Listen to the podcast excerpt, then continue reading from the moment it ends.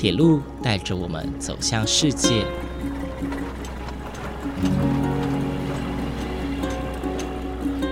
现在，欢迎和我一起来到鬼世界，由正声广播公司台中台制作，胡浩辰主持。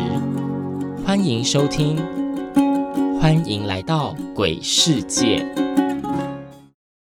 各位听众朋友，午安！谢谢大家在每个周六的中午十二点三十分准时收听，欢迎来到鬼世界，我是主持人胡浩辰。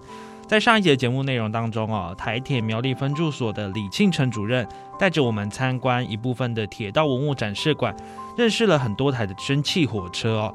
呃，虽然说都是蒸汽火车，但是它们的外观、用途还有运作方式都不尽相同。而在今天呢，李主任将继续介绍这边的特色车辆，继续带着我们一起穿越时空，回到过去哦。那我们旁边呢看到了一个，这个这个这个是什么啊？这个是我们自强号 EMU 三百型的那个自强号，我们引进第一代那个自强号那个空气弹簧这个转向架，哦，好，跟那个前面那个板式的转向架不一样，因为。主持人，你前面刚才看的，我们走过来的时候，看到那个转向架，是，啊，那个是板整簧，非常刚性、非常强硬的，坐起来非常不舒服，啊，所以说我们就会增加一个卷簧来下去来弥补那刚性。啊，可是这这个转向架又不一样，这是我们现在的自强号，然后英国博啊，种为现在红斑马，啊，红斑马那种车子的转向架，第一代的那个转向架，它最主要是一个空气弹簧，它空气弹簧。好，那利用了空气弹簧来缓冲那个我们做的震动的那个缓冲，它自己利用那个水平滑有一个有一根水平簧，水平簧来调整那个我们载客的车辆的重量增加或减少，来充气或减压，达到那个跟那个我们各车厢的连接那个度板的一个高度，还有跟那个月台的高度一样的偏高。那高度哦，您说这是刚刚您所提到，是是现在红斑马跟英国婆婆使用的转车架？哎，我们自强号最早的是应该算 EMU 一百吗？一百型、两百、一百型、两百型、三百型都是那个英国式的那个英国博爱，还有红斑马那个。红斑马，哎，对，一二零零型，哎，对。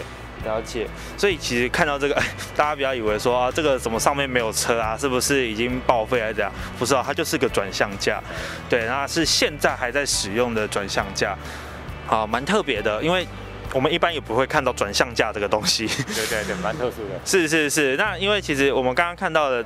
现在在使用的转向架就是位于在台糖蒸汽火车的旁边，三三一号的旁边的，这个是现在还在使用转向。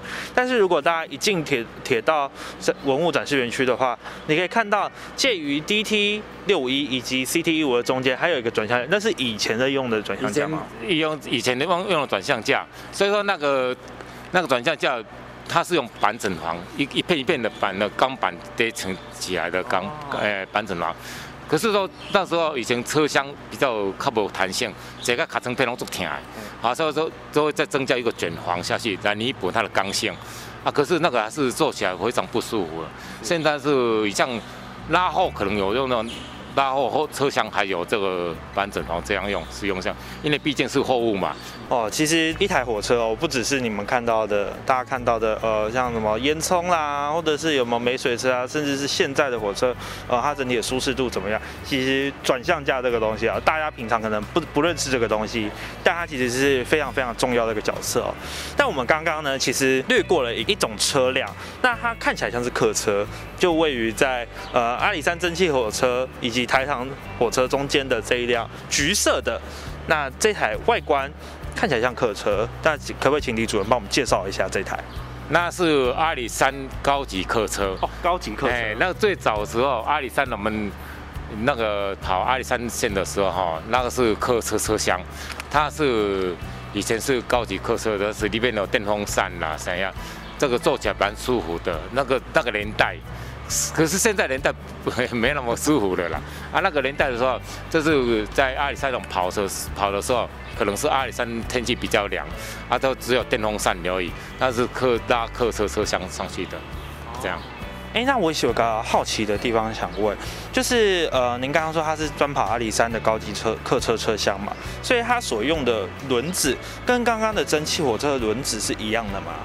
那个轮子不一样，那个这这是这这是一个斗轮而已，那个蒸汽火车是一个动力的来源，这个是只要斗轮而已，这样。OK，所以它其实它就不像刚刚看到的蒸汽火车，它是需要有一个很好像齿轮一般的，要把它的整个火车整辆火车都控制住的感觉，它就是一般的单纯的斗轮就对了。哎，对对对对，它属于没有动力的来源的那个轮子，最主要是说刹车的问题。我们铁路局的刹车是不像我们那个机那个外面的车子一样刹车，它是用前面前后两个闸瓦是抱着，让那个车子停止的，这样。了解。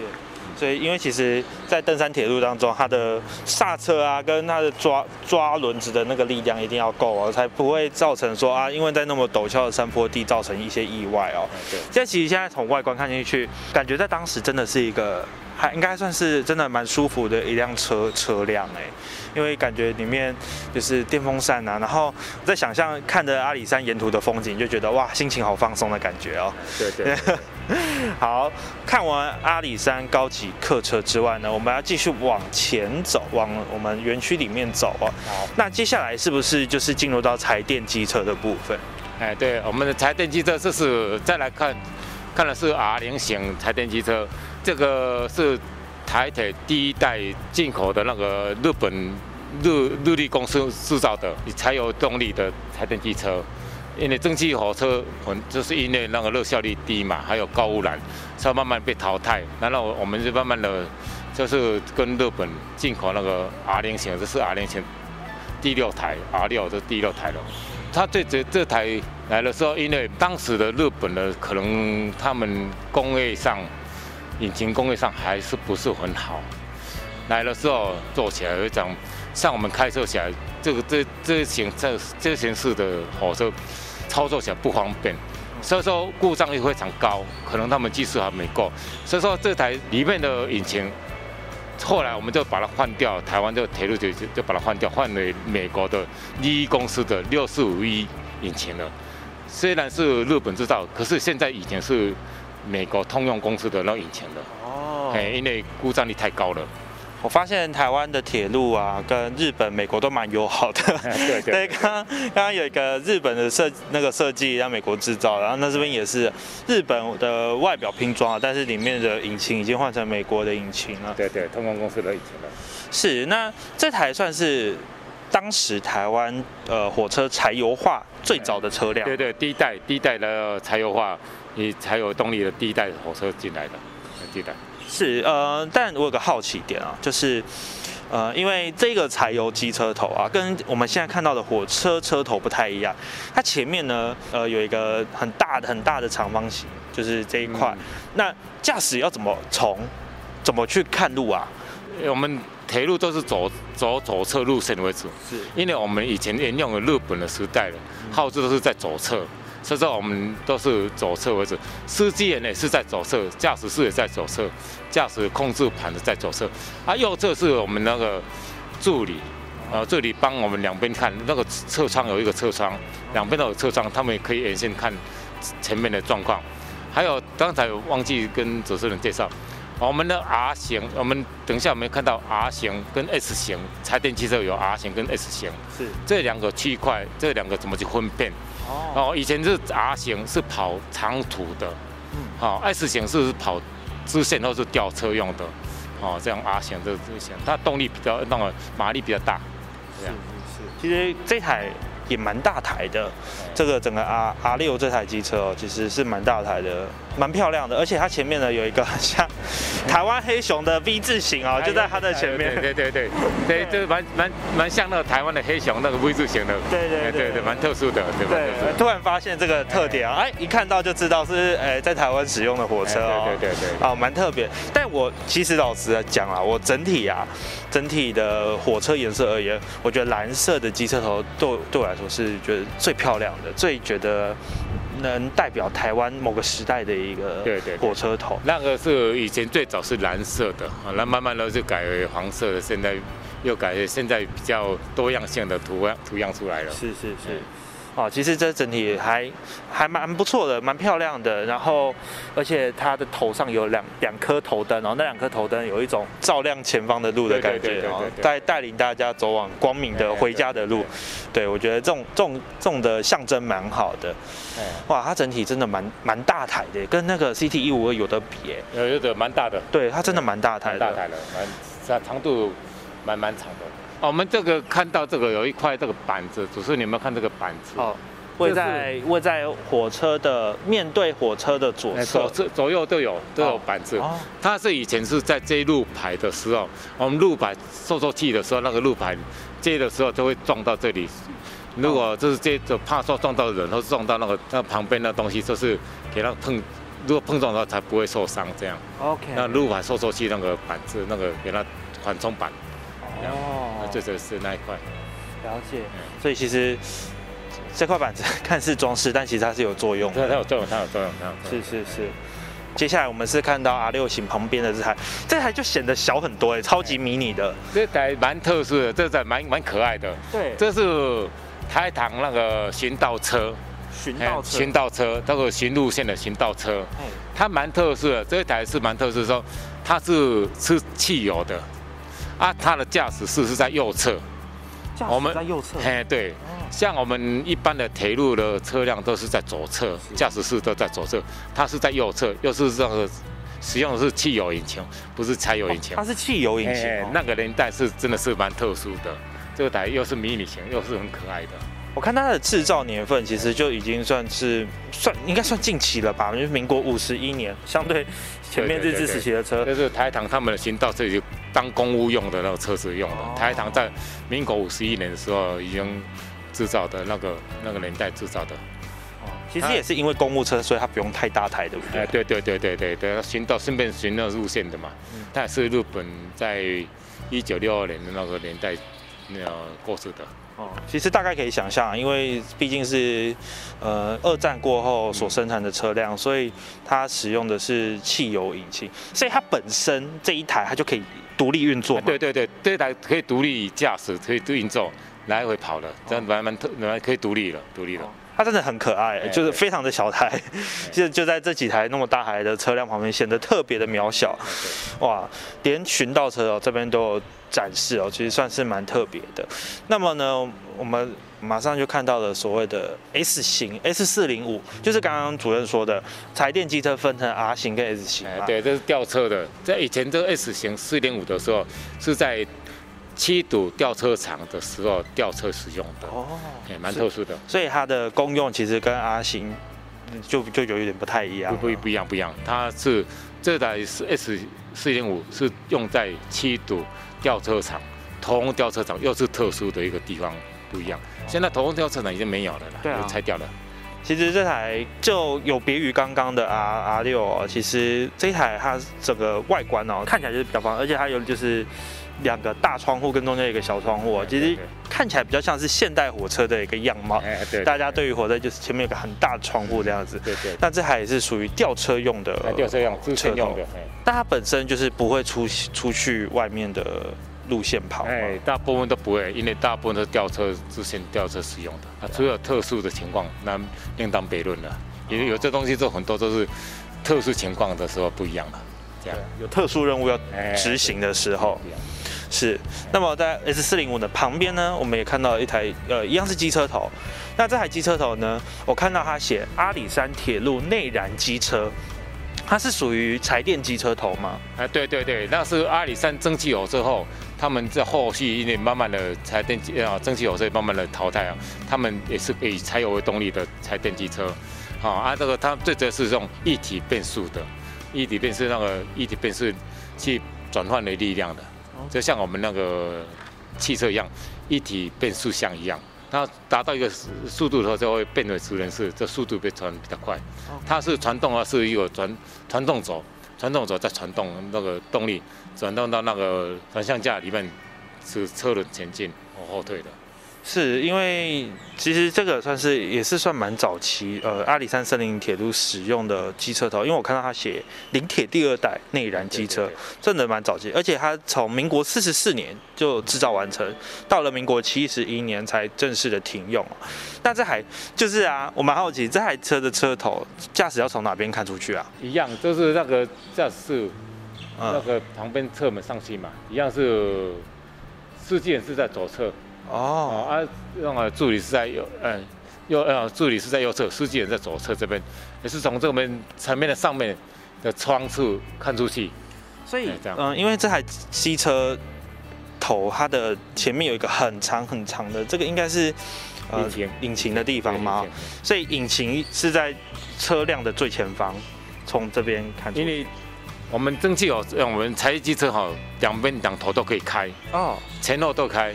啊，如果刚好有前进去那边的话，因为没有转侧盘可以转头的话，有时候有时候会这样逆向行驶，就是前面是引擎挡住，啊，这是逆向，好像逆向一样跑车。可是这没办法，这是因为没有转车盘可以让你转头嘛。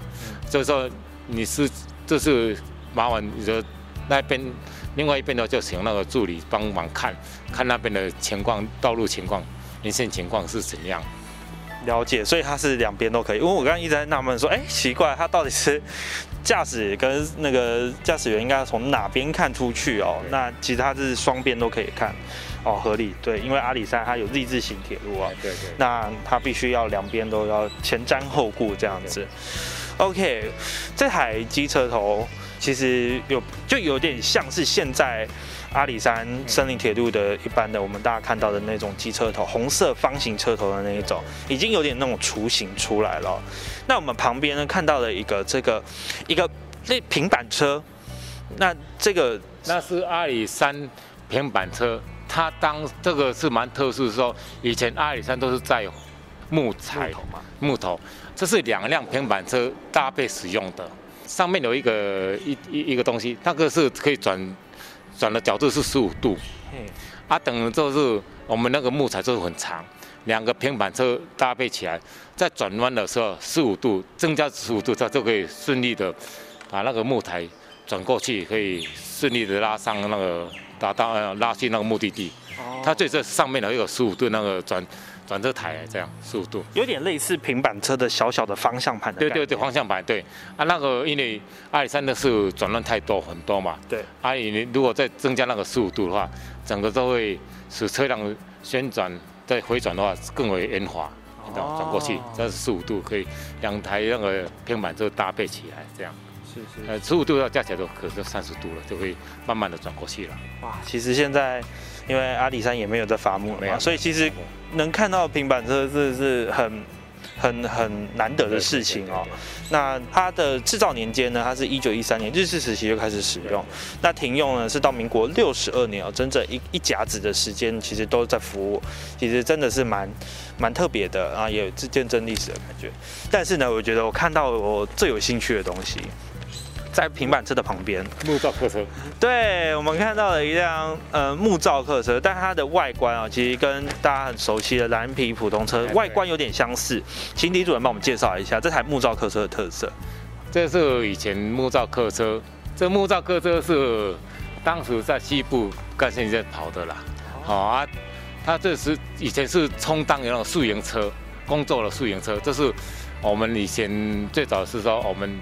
车子坏掉是哦，到有这公务段的这样，他要到哪里去维修一下，就当做素颜这个里面睡觉休息的车子啊，因为这个造型非常好，然后之后我们就把它改装了，改改造了。现在因为放在外面蛮蛮可惜，说因为我们这边是雨棚的，没有没有放在那个雨棚，日晒雨淋就会。有点在斑驳，这个木材是斑驳，比较比较可惜。现在可能就会等到我们台铁的话，在这边的改建工程的话，就会拉去维修，重新维修过。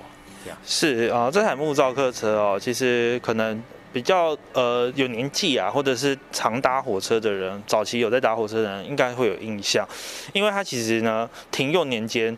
也不久以前呢，它在民国八十五年才正式停用，等于呢，它从制造年四十二年开始哦，服务也四十几年，到了八十五年才正式停用，所以应该早期有呃长搭西部干线长途的听众朋友们，应该是对这台火车是稍微有点印象的。那其他整体外观，其实看得出来是很有历史啊，但是。我觉得也算保存的蛮好的，有关于它下面木头的这个部分，其实是算修复的蛮好的。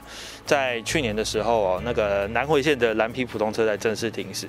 那普通车其实，在台湾铁路已经算很少见了。现在又看到一个古董级的，那保存还那么好，其实心中也是觉得蛮兴奋的哦。大家不妨可以来这边来，呃，缅怀一下我们所谓的蓝蓝皮普通车的一种感觉。虽然它，呃，跟大家印象中的蓝皮普通车可能不太一样，但是呢，至少它的外观啊，整体保存都还蛮好的。哎，可以让您大家怀旧感觉一下。是是是是是。好的，那么呢，我们看完了我们左边的部分呢，我们右边其实还有一些车辆。其实这个铁道文物展示馆啊，很棒的是，它存在的各式各样的机车头，以及甚至刚刚讲讲转向架，还有客车车厢，那甚至还有一些呃火车的零件啊，以前维修的零件，其实都在这边都看得到。那么呢，我们现在往铁道文物展示馆的右侧。看到了，其实这边还是有一些车辆。那这个车辆呢，很特别，它的编号写一零一，它也是柴电机车，对吗？对，柴电机车，这台是花莲机场自台湾省铁路局自行组装的一个第一辆车车子，蛮特色，是花莲机场组装，零件是日本提供的，我们自己组装的。是是是。现在目前哦，像这种车车子哈，组装的时候有前身是台糖那个呃汤龙啦，汤龙那个组装的。现在目前只有那个在彰化还有做吊车使用，哦啊，哦这台是一零一四我们铁路我们台铁花莲机场自行组装的第一台，哇，好好有好有历史意义的一台车哦。那它整体的颜色呢，其实一样是蓝色为底，蓝板蓝色底，然后白色线条，但它整体的呃外观啊，还有其他的颜色已经不跟其他的拆电接头是不太一样的哦。这台以前也是在台湾的。本线上服务吗？哎，对对对对，在彰呃花莲机场那边，花莲机段那个东线，所以说你看它的轨迹是零点七六哦。哦。它比较，你看这，等一下你在后面看到有一个 S，让我们柴电铁路节柴电汽车，就有三个轨道，轨迹都不一样。是。这前面这一台是花东线的那个轨窄轨的，一样是窄轨系列是轨迹没错，它是零点七六哦。啊，那后面那一台是人工。黄皮车啊，那种诶小叮当，啊，那也是花以前花东线的小叮当，它是零点七六啊，在后面呢，我们是我们台铁的这种柴柴电机车，这个轨迹都不一样，三个有三轨，三个条轨道。好，这台的这台的型号叫做 LDH 一零一哦。那这台是台湾第一辆自己拼装而成的柴电机车头，而且其实刚刚李主任有介绍到它的轨距是七六二，因为以前的花花东线是七六二轨距嘛，在环岛铁路完成之前，花东线铁路是七六二轨距。所以其实这还真的是不仅看到了以前的火车样貌，还见证了以前其实花东线真实存在的一个证据哦。它的轨距真的是呃属于窄轨的部分。那么后面呢，我们刚刚看到的这台黄白色配配色的这台客车，那可不可以请李主任帮我们介绍一下？它是它是属于客车，这个它那个动力是在。